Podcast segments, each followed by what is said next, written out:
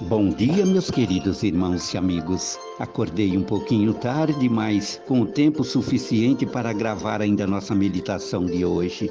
Vamos ao título? Após o título, nós iremos à leitura e finalmente à oração.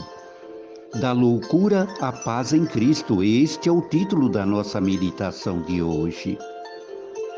Achou-o numa terra deserta e num ermo solitário povoado de uivos rodeou e cuidou dele, guardou-o como a menina dos seus olhos. Deuteronômio capítulo 32, versículo 10. Alejandro Bolivar foi o ancião da primeira igreja que me deram para pastorear e também o meu braço direito no início do meu ministério. Um dia, Alejandro contou-me a história da sua conversão. Deus o achou numa terra deserta e num ermo de solidão e horrendos ruivos. Muitos acreditavam que ele estava louco. Passava noites inteiras sem conseguir dormir. Levantava-se e vagueava pelas ruas em busca de um sentido para a vida. Era um profissional competente, engenheiro de produção na fábrica da farinha Santa Rosa e essa fábrica ficava na capital peruana. Bom salário, uma família estável, enfim, ele tinha tudo para ser feliz, mas não o era. Havia dentro de si uma angústia terrível que o oprimia e o levava ao desespero. Foi nessas circunstâncias que um dia, andando pelas ruas da sua cidade, recebeu o convite para uma série de conferências. O título do tema era o segredo da paz mental. Era tudo o que ele estava procurando e um pouco de paz. Seu encontro com Jesus foi imediato. Apaixonou-se por Cristo e começou a aceitar todas as verdades bíblicas. A família e seus amigos pensavam: está louco e agora a loucura se manifesta através da religião. Mas tudo bem, não vai fazer mal a ninguém. Parece que está até mais tranquilo. Vamos ver no que isso vai dar. Mas quando Alejandro se demitiu da fábrica para guardar o sábado, e quando ele decidiu devolver o dízimo de uma enorme quantidade de dinheiro que recebera da fábrica, os familiares ficaram apavorados. Você está louco de verdade. E que vai ser da sua família? Como você vai viver? Eles estão fazendo uma lavagem cerebral para ficar com seu dinheiro. Mas o Senhor cercou de proteção, cuidou dele, guardou como a menina dos seus olhos. E hoje ele continua sendo feliz e próspero.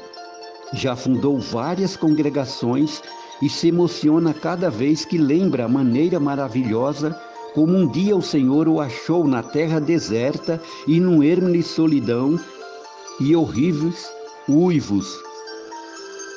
Jesus é o único capaz de dar sentido à existência. Você se lembra de quando se encontrou com ele pela primeira vez?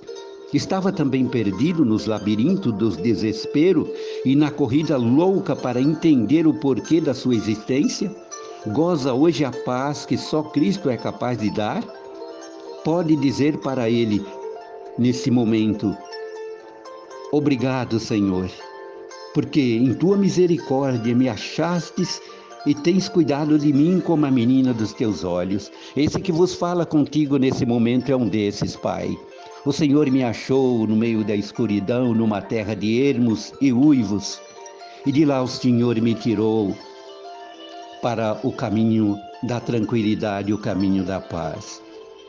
Às vezes encontramos tropeços, Senhor, porque infelizmente, apesar de aceitar o bom caminho, de trilhar no bom caminho, somos tentados constantemente.